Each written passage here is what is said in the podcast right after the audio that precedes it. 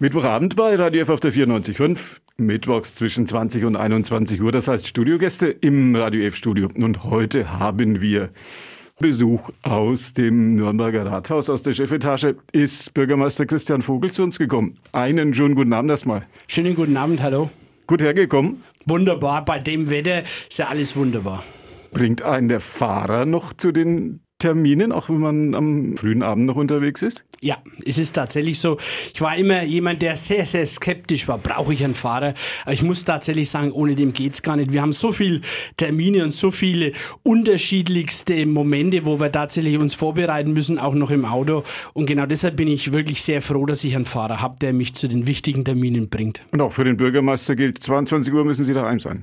22 Uhr muss ich daheim sein, so ist es. Sie sind der Mann, der im Nürnberger Rathaus ja für viele Dinge, die die Bürger sehr bewegen, zuständig ist. Manche sagen auch den Kopf hingehalten hat von Frankenschnellweg, Tiergarten, glaube ich, Mülleimer auf ja. den Straßen bis hin zu den Gänsen am Wörthersee und all diese Sachen.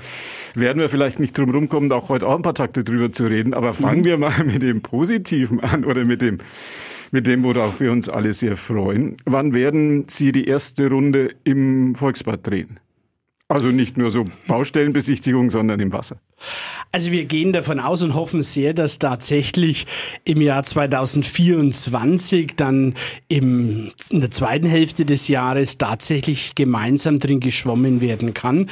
Wir sind gut im Zeitplan. Wir sind jetzt unmittelbar davor, den Bauantrag zu stellen. Das ist ja immer mit einer der ganz großen Herausforderungen, mit den Fachbereichen das abzustimmen. Aber im Jahr 2024 werden wir dann alle gemeinsam so gehe ich davon aus, schwimmen können. Hat Sie eigentlich überrascht, dass das Ganze jetzt doch noch ganz gut auf den Weg gebracht werden konnte?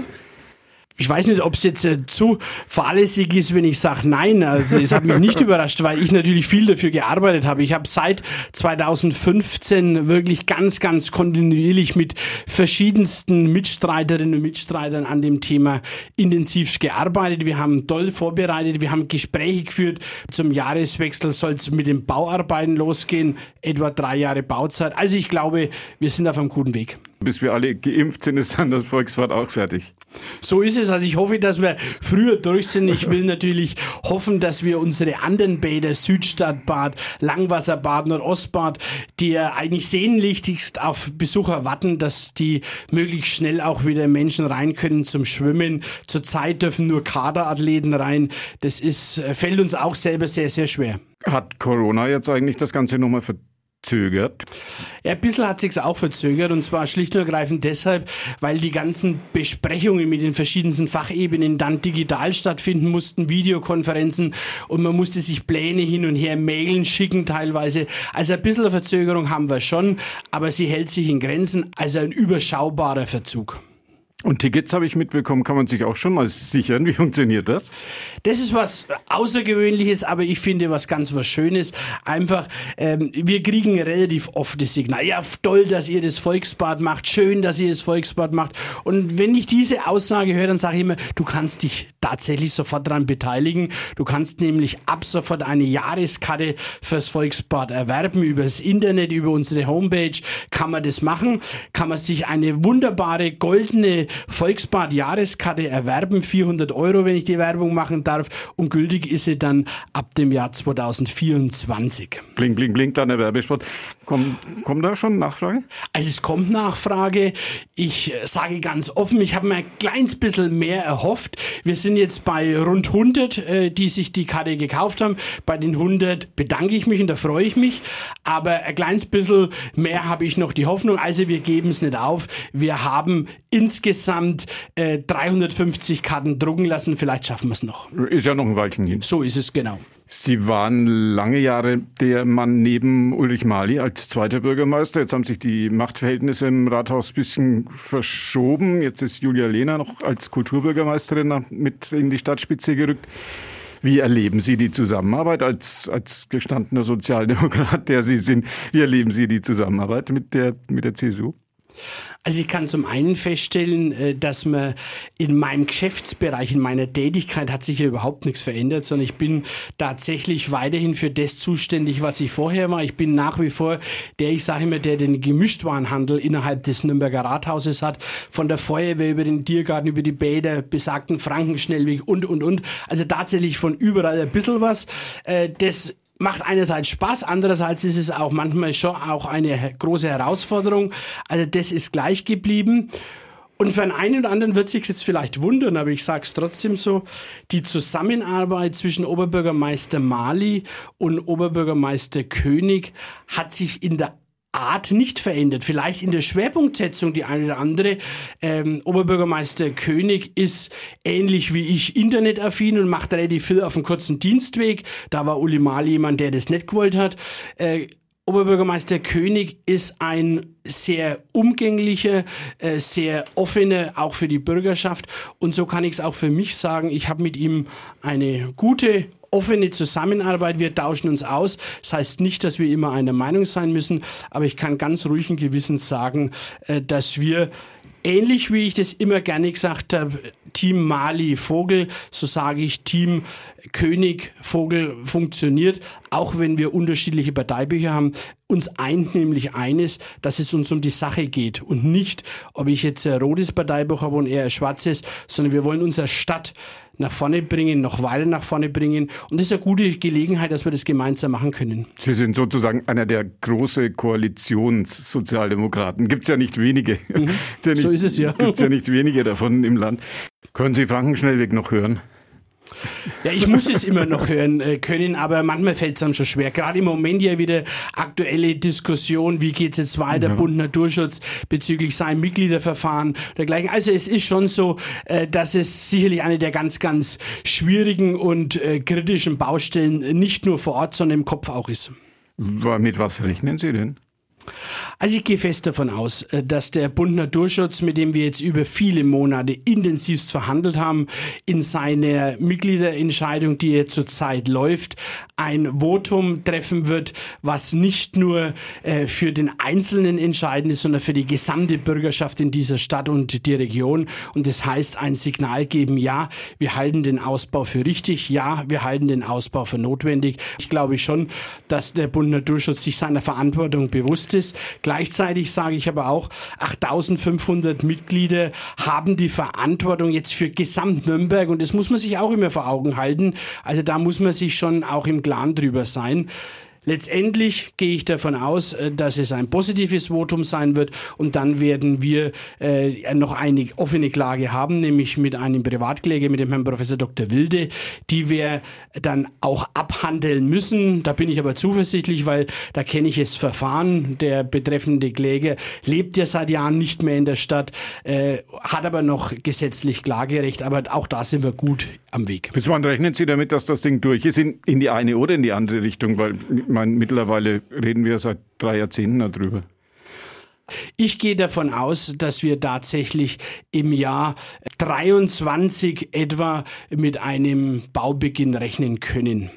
Und dann zehn Jahre.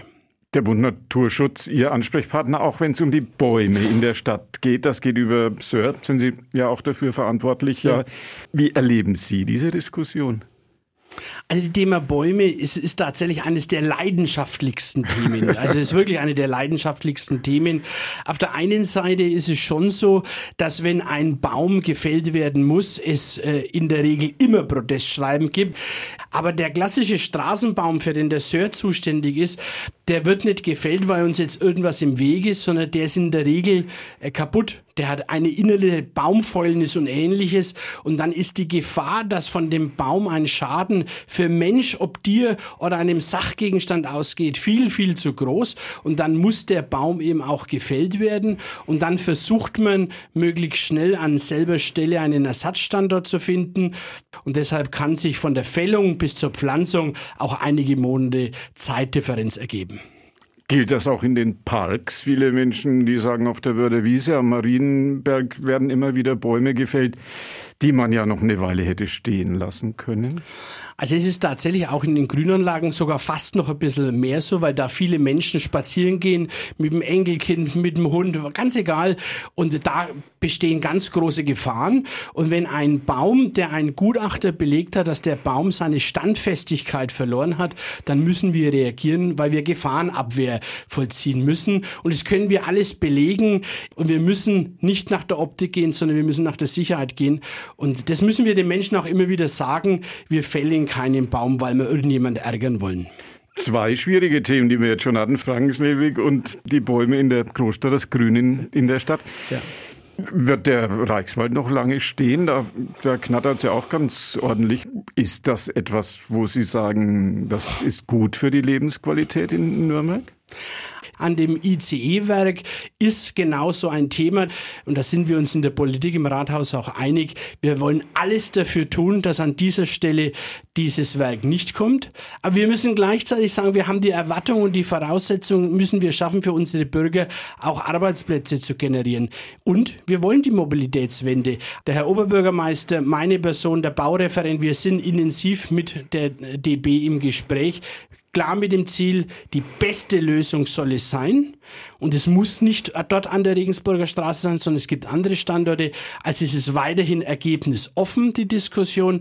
Aber jetzt zu sagen, überall, egal, bloß hier nicht, wäre aus meiner Sicht verantwortungslos. Und genau deshalb muss man uns auch zugestehen, dass wir weiter für die Sache arbeiten, aber die Sache heißt nicht, dass wir sagen, der Wald ist uns egal. Wir kämpfen alle gemeinsam intensiv für mehr Bäume. Da kann man da nicht so tun, als ob uns die 45 Hektar egal wären. Wie erleben Sie die Diskussion in Ihrer Partei? Die SPD am Scheideweg vor der Spaltung in Nürnberg zwischen einer alten SPD, sage ich mal in Anführungszeichen, und einer neuen, jungen SPD an den Personen Gabriele Heinrich und ähm, Nasser Ahmed festzumachen? Das ist ein ganz schwieriges Thema. Ich war 14 Jahre Vorsitzender dieser Partei. Ich war stolzer Vorsitzender, leidenschaftlicher Vorsitzender. Manchmal auch durchaus jemand, der gesagt hat, wir müssen einen anderen Weg gehen. Äh, das ist nicht immer gelungen, aber oftmals gelungen und darum sage ich, veränderte Wege können nicht schaden. Normalerweise müsste man jetzt aus beiden das Ideale rausschneiden. Das geht nicht und das ist auch gut so, dass es nicht geht. Ich bin davon überzeugt, dass die Nürnberger Mitgliedschaft tatsächlich wissen, auf was es ankommt. Und bisher war es immer so, dass die Sozialdemokratie im Nürnberger Rathaus ein verlässlicher Partner war auf der ganzen Linie. Wir haben immer und es ist so, auch wenn wir jetzt nicht die stärkste Fraktion sind, aber wir waren immer diejenigen, die letztendlich den Weg vorgegeben haben und letztendlich auch der Ideengeber war. Das werden wir im Moment weiterhin tun. Wir haben mit Harry Riedel einen der herausragendsten Kämmerer unserer Republik. Ich glaube, dass ich für mich sagen kann, dass ich auch eine wichtige Rolle in dem Rathaus äh, spiele die Sozialreferentin, neue Kollegin mit Elisa Ries. Also ich glaube, die Sozialdemokratie ist nach wie vor äh, ganz wichtig im Rathaus und das müssen sich die Mitglieder auch im Klaren darüber sein. Fundamentalopposition wäre der falsche Weg. Wir wollen regieren, wir wollen mitregieren, wir wollen diese Stadt nach vorne bringen und dazu braucht man auch eine gewisse Geschlossenheit. Das heißt nicht, dass man immer einer Meinung sein muss, aber ich plädiere schon dafür, nachdenken über neue Wege, ja, aber nicht automatisch dagegen sein, weil die anderen dafür sind. Kann das sein, dass die Rathaus-SPD eher mit einer traditionellen Position weiter bestückt sein wird und dass die Partei in der Breite, wo es dann ja darum geht, auch junge Wähler, auch neue Wähler zu bekommen, auch von den ein oder anderen Wählern vielleicht von den Grünen wieder zurückzubekommen, dass man da vielleicht auch mit neuen Ideen ankommen wird? Also ich sage, neue Ideen sind sicherlich sinnvoll, sind auch gut so, aber das oberste Ziel muss sein, dass es keine linke Hand äh, Partei, rechte Hand Fraktion oder ähnliches gibt, sondern wir müssen als eine geschlossene Einheit auftreten. Wir müssen Ansprechpartner für alle Menschen sein, auch wenn sie uns nicht alle wählen, weil sonst hätten wir 100 Prozent der Wählerstimmen heuer erhalten. Sehe schon, Sie werden nicht sagen, auf wessen Seite Sie stehen, wenn Sie jetzt polarisiert Mitte April bei den Wahlen für den neuen Nürnberger SPD-Chef. Es ist tatsächlich so, dass ich für mich entschieden habe. Ich weiß, wen ich zu wählen habe aus meiner Sicht, aber es wäre jetzt der falsche Weg, das übers Radio kundzutun, weil ich tatsächlich sage, wir brauchen eine offene Sozialdemokratie und da muss auch es möglich sein, dass man auch in dem Fall unterschiedliche Meinungen haben und ich habe mit vielen schon diskutiert, wo wir nicht immer einer Meinung waren. Ich sage, es spricht verdammt viel für die Erfahrung von Gabriela Heinrich, die erstens viele, viele Jahre jetzt stellvertretende Vorsitzende war, über den Bundestag stellvertretende Fraktionsvorsitzende und einfach die Erfahrung mit sich bringt. Es spricht aber genauso das eine oder andere für den Nasser Ahmed, ein ganz eloquenter, junger, sympathischer Mann, der sicherlich auch tatsächlich neue Ideen einbringt. Ich meine, egal wie die Wahl am Schluss ausgeht, die beiden müssen sich auch danach so weit ergänzen, dass nämlich die Erfahrung und das Neue eine gewisse Kombination werden kann. Und davon bin ich an für sich gut, ganz guter Dinge, dass wir das hinbekommen. Wir suchen weiterhin nach einer Antwort von Bürgermeister Christian Vogel, dem langjährigen Nürnberger SPD-Vorsitzenden, auch die nicht vom Geist des diplomatischen Ausgleichs geprägt ist. Ist das einer Ihrer Charakterzüge? Ich glaube, einer meiner Pluspunkte, wenn man das über sich selber sagen darf, ist sicherlich mein Pragmatismus. Also das, der Bereich des Kompromisses ist mir immer ganz, ganz wichtig. Und das ist dann nicht irgendwie, äh, ich sage jetzt mal, rumrühren und dann kommt überhaupt nichts Gescheites mehr dabei raus, sondern mir geht es darum, vernünftige Kompromisse, die zielführend sind, zu erarbeiten. Lassen Sie uns über Fußball reden. Manch einer wird sich noch daran erinnern, als das Nürnberger Stadion noch städtisches Stadion am Dutzenteich hieß. Da hatte der Club noch richtig große Erfolge. Dann Frankenstadion sagen heute noch viele. Easy Credit Stadion hieß es zwischendurch. Im Augenblick heißt es, glaube ich, Max Morlock. Max, Max Stadion sind wir im Augenblick. Frage Nummer eins. Wir sind uns einig, der Club bleibt drin? Da, da gehe ich fest davon aus, alles andere wäre wär ein Fiasko. Nein, das passiert nicht. Club bleibt in der, zumindest in der zweiten Liga und wird uns irgendwann auch wieder die Freude machen, ganz vorne mitzuspielen, dass wir dann zumindest anklopfen an der ersten Liga und irgendwann kommt es auch wieder. Ja, wenn man da mal ein bisschen die, die Ruhe behält und genau. ein bisschen geradlinig aufbaut und nicht dauernd Zickzack macht. Genau. Stadion bleibt. Wie wird es demnächst heißen? Da waren Sie und sind Sie ja auch ganz maßgeblich daran beteiligt gewesen, dass die Clubfans jetzt das Max-Morlock-Stadion bekommen haben. Was kommt als nächstes? Also es ist tatsächlich nach wie vor so, dass diese laufende Saison und die nächste Saison wird es Max Morlock heißen. Danach gibt's keinerlei Verträge mehr, danach gibt's auch keinerlei Finanzierungsabsichten mehr. Wir haben ja das jetzt etwas gesplittet, die Finanzierung, darum kann es noch so heißen. Also mein Wunsch wäre tatsächlich, dass es auch zukünftig Max Morlock heißen wird, Max Morlock Stadion. Klar muss man aber auch sehen, dass die Erträge, die wir durch das Namensrecht erzielen, für uns ein ganz elementarer Baustein ist für, die Sta für das Stadion, für die Finanzierung des Stadions. Also einfach zu sagen, wir verzichten auf das Geld, geht nicht, äh, weil dann müssten wir im Club die Miete deutlich erhöhen. Also auch da haben wir große Herausforderungen. Wir sind in Gesprächen, die Pandemie um Corona erschwert die Gespräche im Moment, aber wir sind natürlich in Gesprächen tatsächlich mit Unternehmen, äh, die sagen, ich könnte mir das Namensrecht vorstellen. Da kann es sein, dass jemand das Namensrecht als Namensrecht will, aber es könnte auch sein, wofür ich kämpfe und wofür ich auch stehe und auch persönlich viele Gespräche führe, die sagen, ich will, dass das Max-Morlock-Stadion Max-Morlock bleibt und ich bekomme dafür andere Werbemöglichkeiten innerhalb mhm. des Stadions zum Beispiel, um auch tatsächlich mich selber zu vermarkten, wenn ich schon viel Geld dafür ausgebe. Quartal Consors war das. So ist es genau. Die jetzt für ja. die Max-Morlock-Lösung Party gestanden haben. Und viel Geld investiert haben und aber auch tatsächlich viel davon profitiert haben.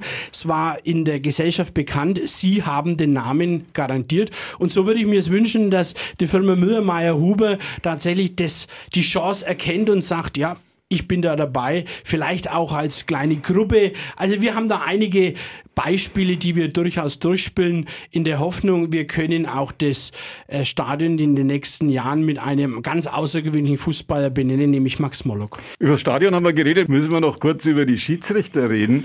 Sie waren ja lange Jahre auch auf den Plätzen der Metropolregion, sage ich mal, als Amateurschiedsrichter ja. unterwegs. Haben Sie immer noch ein Auge auf die Schiedsrichter?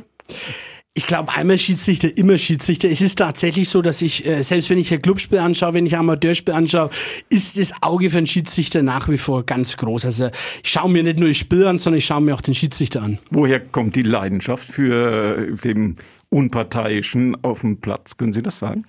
Ja, ich sag's ehrlich, äh, weil ich extrem guter Fußballer war. Drum, ich war aber leidenschaftlicher Fußballer und darum habe ich was gebraucht, wo ich gesagt habe, ich möchte dabei sein. Und da war die Konsequenz der Schiedsrichter. Und das glaube ich war, ich glaube ich war ganz guter, ganz vernünftiger Schiedsrichter und das bin ich bis heute, weil es mir darum geht, auch der Regel äh, tatsächlich zum Erfolg zu verhelfen. Und die Schiedsrichter haben, die machen nicht alles richtig, aber die haben einen verdammt schweren Job, wirklich einen verdammt schweren Job.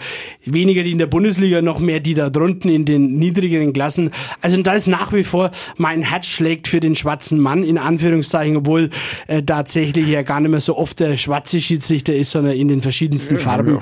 Aber äh, das ist nach wie vor ein tolles Hobby für mich gewesen, mit viel, viel Sympathie und Engagement. Die Schiedsrichter der Verantwortlichen beim Deutschen Fußballbund tun sich leicht, schwer, mittelschwer, Nachwuchs zu finden?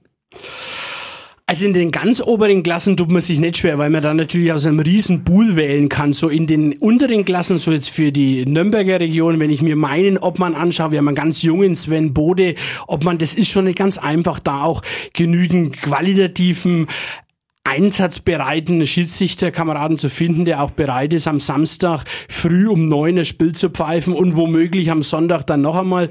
Also ganz so einfach ist es nicht viele diplomatische Antworten heute aus der Chefetage des Nürnberger Rathauses. Bürgermeister Christian Vogel bei mir zu Gast gewesen. Haben Sie noch, letzte Frage, Kontakt zu, zu Uli Mali, mit dem Sie ja lange Jahre Seite an Seite sowohl in der SPD als auch im Rathaus zusammengearbeitet haben? Ja, habe ich noch. Das ist, denke ich, auch wichtig, dass wir, wir waren, wie gesagt, ein gutes Team und wir haben uns auch persönlich sehr verstanden und da ist es, denke ich, auch okay, wenn man sich zwischendurch einfach mal äh, unterhält oder und wenn es nur eine SMS-Nachricht ist. Also es ist tatsächlich zwischendurch zumindest der Kontakt da. Anders als wir es uns vielleicht gewünscht hätten, weil wir uns immer vorgenommen haben, äh, wir gehen einmal gemeinsam ein Bier, Querstrich Wein trinken, das geht im Moment schlecht, aber auch die Zeiten kommen wieder. Ich kann nur sagen, äh, er ist jemand, der tatsächlich nach wie vor die Situation genießt und die Situation im Rathaus auch beäugt und schon auch weiß, was los ist. Aber nichts dazu sagt und das ehrt ihn dann. Finde ich auch. Ehrt ihn dann auch wieder. Schön, dass Sie hier waren schon einen schönen Mittwochabend. Noch 22 Uhr ist dann ist, ähm, Schluss. Vielen herzlichen Dank, sage ich, war auch wieder mal gerne hier. Dankeschön. Und Ihnen, liebe Radio sage ich noch, dass das die heutige Ausgabe von Vorort Spezial war. Unsere Interviewsendung, Günter Moosberger war Ihr Gastgeber. Das Gespräch mit Christian Vogel können Sie nachhören. Als Podcast jetzt schon ab 21 Uhr www.radiof.de Vorort Spezial oder auf unserer fränkischen Podcast-Plattform portio.de Vorort Spezial. In diesem Sinne gemütlichen Mittwochabend noch und bis zur kommenden Woche.